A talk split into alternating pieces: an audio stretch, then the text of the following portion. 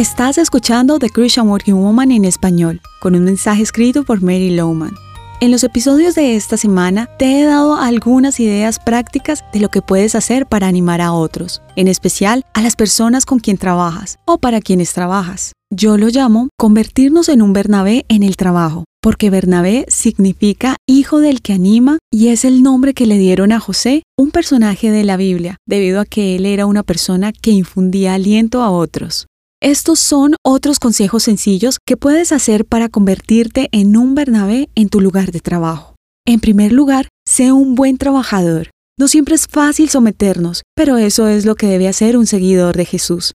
Siempre debes seguir instrucciones a menos que lo que te ordenen vaya en contra de tu integridad.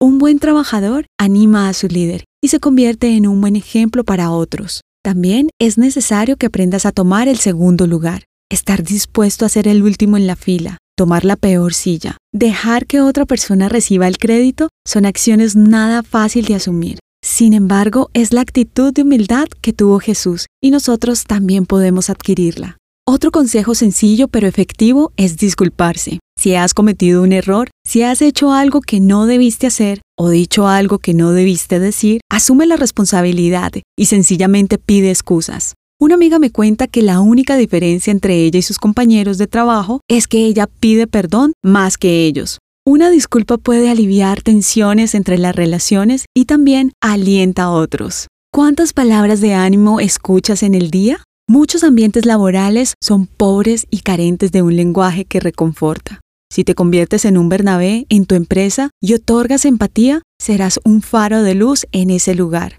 Puedes ser un ejemplo de alguien que rehúsa desanimarse. Elige ser esa persona que da palabras afectuosas a todos los que te rodean. Esto es lo que haría Jesús, y aunque suena muy sencillo, es una importante manera de ser su embajador en el lugar donde laboras.